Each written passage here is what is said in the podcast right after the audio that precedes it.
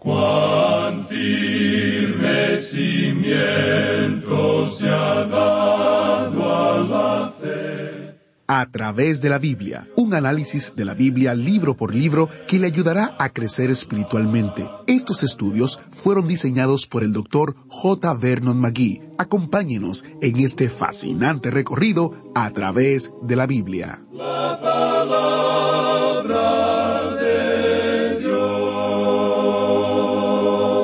Estamos acercándonos al final de nuestro estudio de el libro de Isaías en el Antiguo Testamento. Estamos llegando hoy al capítulo 63. Solo quedan tres capítulos más. Si usted es nuevo en el estudio de la palabra de Dios, este pasaje puede ser difícil para comenzar. Pero sigue escuchando, le animamos a que lo haga porque como nuestro maestro Samuel Montoya nos va a decir, hay ley en el amor y hay amor en la ley. Iniciamos este tiempo en oración. Padre Celestial, gracias por tu palabra, por toda tu palabra. Gracias por los pasajes que nos instruyen, los que nos animan e incluso los que nos amonestan. Escudriña nuestros corazones y ayúdanos a darnos cuenta de cuán desesperadamente necesitamos tu gracia y tu misericordia en nuestras vidas. Te lo pedimos en el nombre de Jesús. Amén. Y ahora prepárese, busque su Biblia o encienda su Biblia en Isaías 63, porque iniciamos nuestro recorrido bíblico de hoy con las enseñanzas del Dr. Magui en la voz de nuestro maestro Samuel Montoya. En este día, amigo oyente, llegamos al capítulo 63 de Isaías, el cual es un capítulo muy solemne. No encontramos deleite en este capítulo para nada, es decir, en la primera parte. En los primeros seis versículos tenemos la ira del lagar, que es revelada cuando el Señor Jesucristo venga por segunda vez. En los versículos siete al nueve, uno encuentra que la ira del Salvador hace memoria de la misericordia hacia aquellos que son suyos. Este es un capítulo en el cual uno no puede tomar deleite, especialmente en esta parte, porque vemos la ira del lagar cuando Cristo venga en juicio, y luego se manifiesta su misericordia con aquellos que son suyos. El contenido de los primeros seis versículos de este capítulo sesenta y tres de Isaías es ciertamente un contraste con la última sección. Parecería que no formara parte con la sección completa de esta última parte de Isaías, pero el juicio precede al reino, y este ha sido siempre el orden divino. Ahora vemos al Señor Jesucristo pisando el lagar de la ira de Dios, y este es el método que se utiliza aquí, la mecánica de esto, y es en la forma de expresión antifonal. Hay quienes preguntan en cuanto a aquel que viene de Edom, porque ellos se sienten asombrados por su majestad y su belleza. Bien, esta es su segunda venida, porque en su primera venida, se nos dijo en Isaías 53, no había parecer ni hermosura en él para que le deseáramos. No había majestad en esa ocasión. Pero ahora hay majestad y belleza. Esto tiene que ver con su segunda venida. Él viene aquí desde Edom, y se nos dice que sus pies tocarán el monte de olivas en el oriente. Edom y Bosra aquí eran lugares geográficos y opinamos que deben ser tratados y considerados como tales, pero no creemos que esto agote la mente del espíritu. Edom simboliza la carne, toda la raza descendiente de Adán, y este es el juicio del hombre. Usted puede notar ahora en el versículo uno, en esta sección donde vemos la ira del lagar, que se revela cuando venga Jesús. Leamos los primeros dos versículos de este capítulo sesenta y tres de Isaías. ¿Quién es este que viene de Edom, de Bosra, con vestidos rojos? Este hermoso en su vestido, que marcha en la grandeza de su poder. Yo, el que hablo en justicia, grande para salvar. ¿Por qué es rojo tu vestido y tus ropas como del que ha pisado en lagar? En aquel día los hombres iban al lagar descalzos y así pisaban las uvas y el jugo rojo de las uvas les salpicaba los vestidos. Y aquí tenemos este cuadro. Y el versículo dos continúa, ¿Por qué es rojo tu vestido y tus ropas como del que ha pisado en lagar? Ahora escuchemos la respuesta a esto en el versículo tres. He pisado yo solo el lagar, y de los pueblos nadie había conmigo. Los pisé con mi ira, y los hollé con mi furor, y su sangre salpicó mis vestidos, y manché todas mis ropas. Usted puede notar aquí, amigo oyente, que es la sangre de ellos, no la de él. Los padres de la iglesia primitiva asociaban estos seis primeros versículos con la primera venida de Cristo, y ellos entendieron mal esto del lagar, ya que decían que eran los sufrimientos de Cristo en la cruz. Pero no creemos que se pueda mantener esa interpretación, ya que la sangre que vemos aquí en sus vestidos no es su sangre de ninguna manera.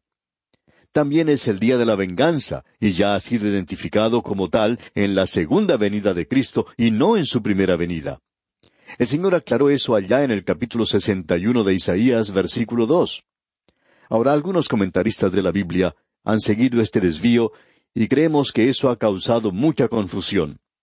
El Señor Jesucristo derramó su sangre en su primera venida, pero ese no es el cuadro que tenemos aquí. Él fue pisoteado en la primera venida, pero aquí Él es quien pisa el lagar.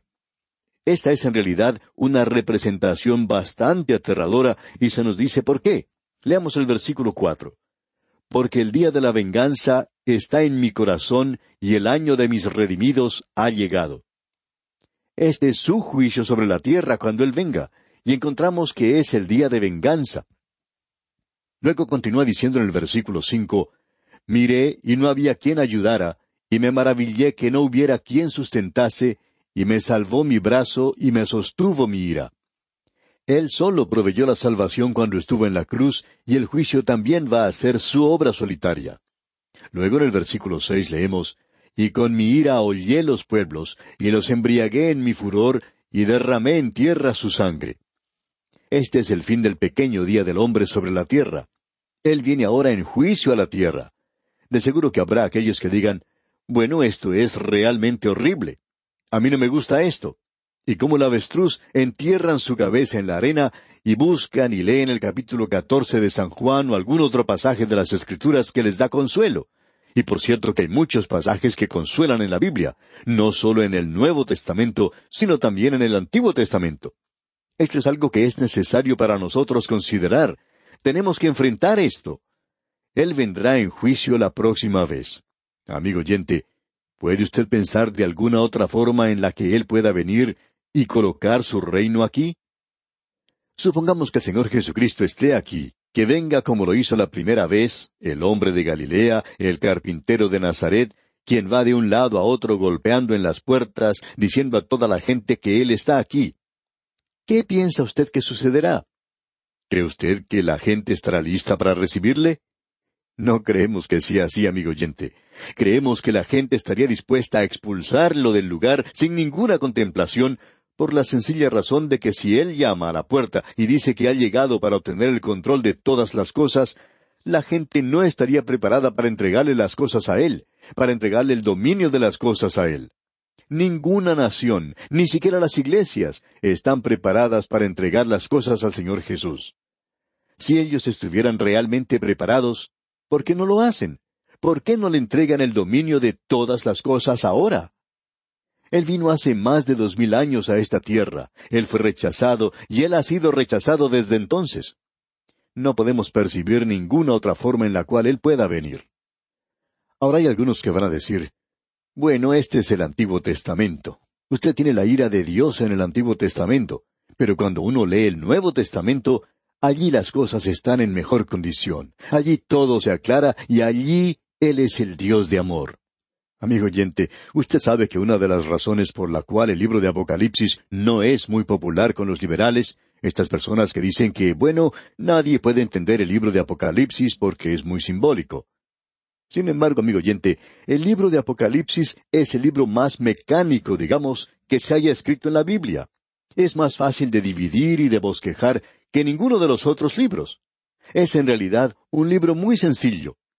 La razón por la cual hoy es bien conocido por el liberal y por muchos otros es porque aquí se encuentra el lenguaje más duro y fuerte de toda la Biblia, con excepción de aquel que salió de los labios del Señor Jesucristo mismo. En realidad, Él habló más que ninguna otra persona en cuanto al infierno, y el libro de Apocalipsis está lleno de juicio y está en el Nuevo Testamento, y en realidad es mucho más duro y fuerte que lo que es Isaías aquí. Isaías utiliza lo que llamaríamos un lenguaje figurado.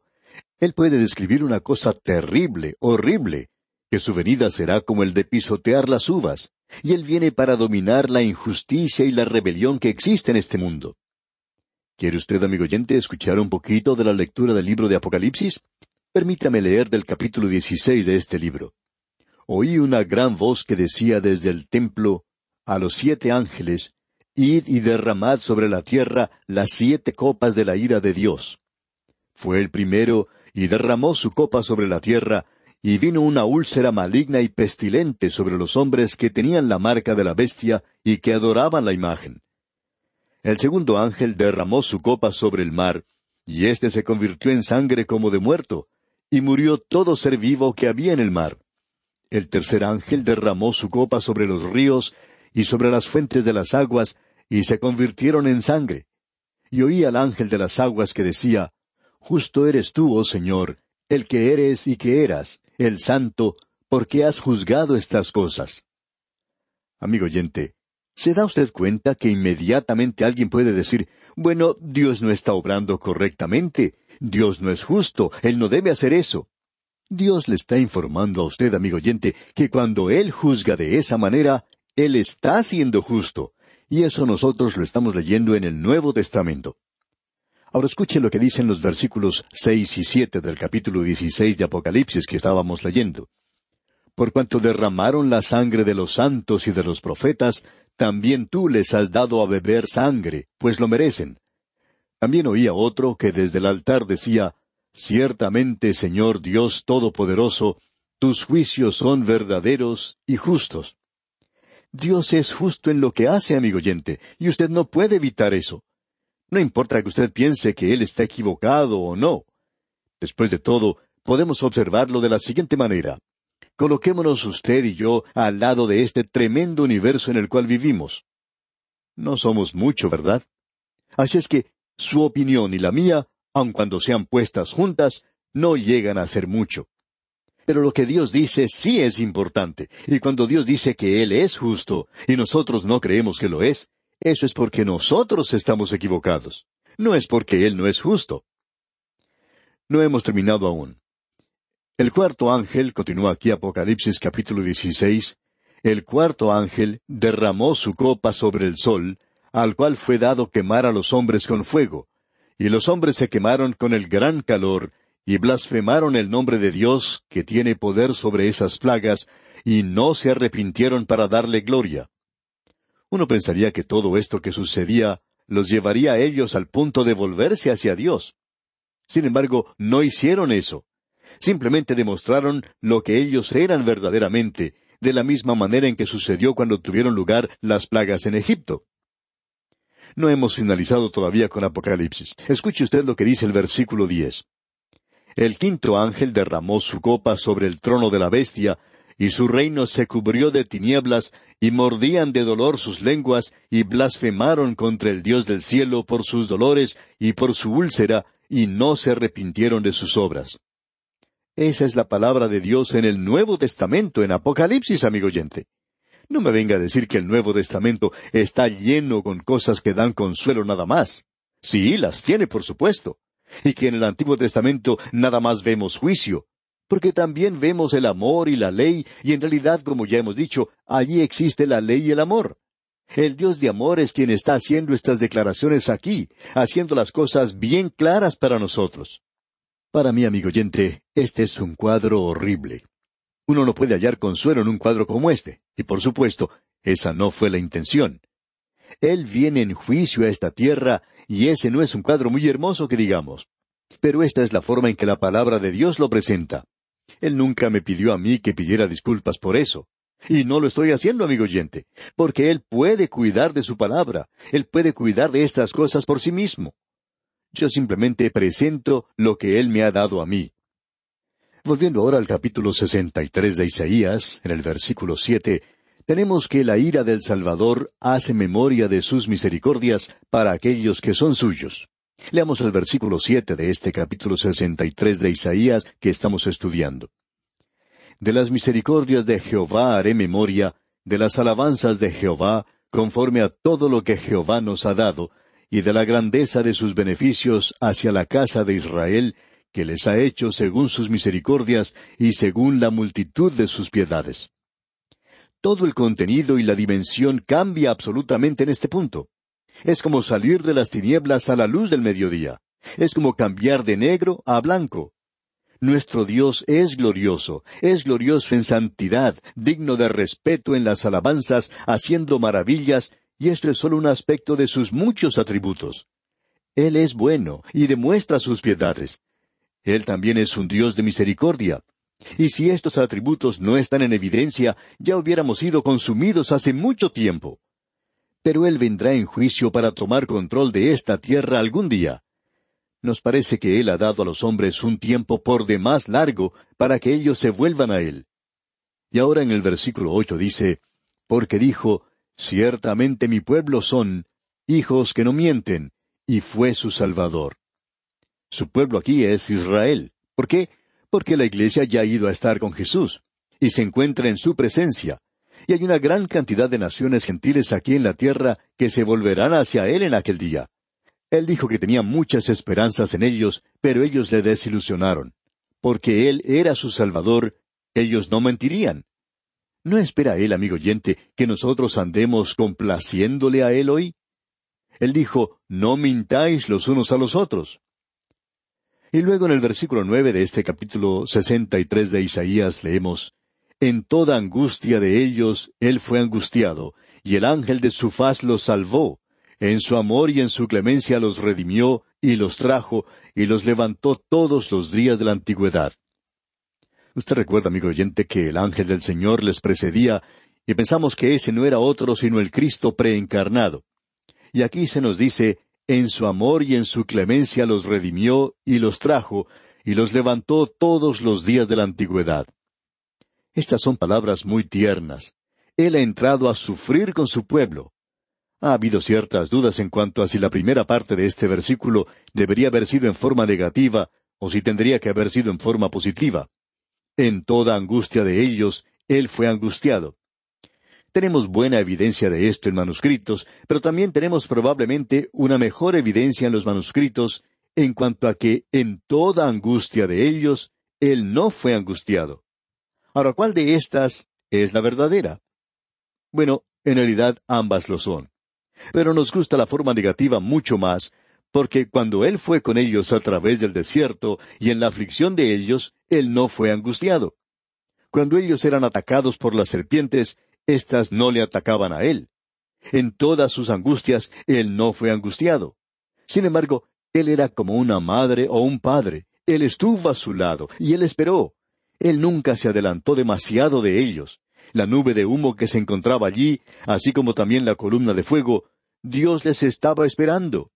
Él fue paciente por cuarenta años a través del desierto. Y cuán paciente es a veces una madre. En cierta ocasión, una madre caminando por la calle iba en dirección al mercado. Esta señora tenía dos hijos. Ella llevó uno en brazos y el otro pequeñito caminaba gran parte del tiempo, pero a veces ella tenía que empujarle. El pequeño a veces se detenía y ella lo esperaba. A veces quizás se caía o se demoraba haciendo algo que no debería hacer, y ella se detenía allí y esperaba a ese pequeñito. Y pensamos, amigo oyente, que esa es la forma en que Dios ha estado obrando conmigo todos estos años. Si yo me caigo, si tengo problemas, Él simplemente me espera. Así es como Él actúa con su pueblo. Y Él hace eso con nosotros hoy también. Aquí tenemos un versículo maravilloso. Notemos ahora lo que se dice acerca de ellos en el versículo diez de este capítulo sesenta y tres. Mas ellos fueron rebeldes e hicieron enojar su Santo Espíritu, por lo cual se les volvió enemigo y él mismo peleó contra ellos. Pensamos que el Espíritu Santo se cansa a veces con usted y conmigo, pero Él es paciente con nosotros. Gracias a Dios por ello por lo cual se les volvió enemigo y él mismo peleó contra ellos, dice. Y en el versículo siguiente, el versículo once, dice, Pero se acordó de los días antiguos, de Moisés y de su pueblo, diciendo, ¿Dónde está el que les hizo subir del mar con el pastor de su rebaño? ¿Dónde el que puso en medio de él su Santo Espíritu? Creemos que esto se refiere a la historia de Israel. Pero también opinamos que este es un cuadro de toda la familia humana. El Espíritu Santo aquí es el mismo Espíritu Santo que hoy mora en los creyentes. En el Antiguo Testamento tenemos una diferencia bien definida de la obra del Espíritu Santo, pero creemos que aquí tenemos una mención muy clara en cuanto a ello. Ahora en los versículos doce y trece leemos El que los guió por la diestra de Moisés con el brazo de su gloria, el que dividió las aguas delante de ellos, haciéndose así nombre perpetuo, el que los condujo por los abismos como un caballo por el desierto, sin que tropezaran? Dios presta atención a la historia de ellos, recordando su liberación de Egipto, y luego continúa su historia de cómo Él es quien les ha guiado aquí. Y no vamos a entrar en todo esto ahora. Ahora el profeta y el pueblo claman a Dios para que Él mire su necesidad y su deseo. Y leemos en los versículos quince y dieciséis de este capítulo sesenta y tres Mira desde el cielo y contempla desde tu santa y gloriosa morada. ¿Dónde está tu celo y tu poder, la conmoción de tus entrañas y tus piedades para conmigo? ¿Se han estrechado? Pero tú eres nuestro Padre, si bien Abraham nos ignora, e Israel no nos conoce, tú, oh Jehová, eres nuestro Padre, nuestro Redentor perpetuo es tu nombre. Notemos aquí que Dios era el Padre de la nación de Israel, pero no hay ningún pensamiento en el Antiguo Testamento que Él fuese el Padre de un israelita individualmente. Es una expresión general, no se trata de una expresión personal en el Antiguo Testamento. Ahora en el Nuevo Testamento ha llegado a ser personal y ya no general. Abraham fue el padre de la nación y no de cada israelita en forma individual, y de esa manera es como Dios era el padre de ellos. Él es el padre de la nación. Y luego en el versículo 17 leemos, ¿Por qué, oh Jehová, nos has hecho errar de tus caminos y endureciste nuestro corazón a tu temor? Vuélvete por amor de tus siervos, por las tribus de tu heredad. Y aquí tenemos una oración que suplica pidiéndole a Dios que intervenga por ellos. Escucha lo que dice el versículo 19. Hemos venido a ser como aquellos de quienes nunca te enseñoreaste, sobre los cuales nunca fue llamado tu nombre. Ahora ellos se rinden completamente a Dios y creemos que esta debería ser la actitud del creyente hoy. ¿Qué cuadro debería ser este para nosotros? Una entrega total a Dios. La mayoría de nosotros teme hacer esto. Tenemos temor de que Él sea demasiado duro con nosotros, pero amigo oyente, Él quiere ser amable con nosotros y así lo será si nosotros le damos a Él la oportunidad. Recuerde, amigo oyente, que Él es el Dios de juicio. Él es quien viene pisando con ira y furor el lagar en esta tierra algún día. No estamos tratando de asustarle, amigo oyente. Dios tampoco está tratando de hacerlo, no quiere asustarle. Él está diciendo simplemente la verdad. Y aquí nos detenemos por hoy, y como lo hacemos siempre, le sugerimos ahora estudiar el capítulo sesenta y cuatro de este libro de Isaías, que daremos consideración en nuestro próximo programa. De esta forma estará usted mejor preparado para sacar de este estudio el mayor provecho posible. Al despedirnos, Oramos porque lo presentado hasta aquí de este libro del profeta Isaías haya enriquecido su vida de relación con Dios. Hasta pronto y que el Señor le bendiga.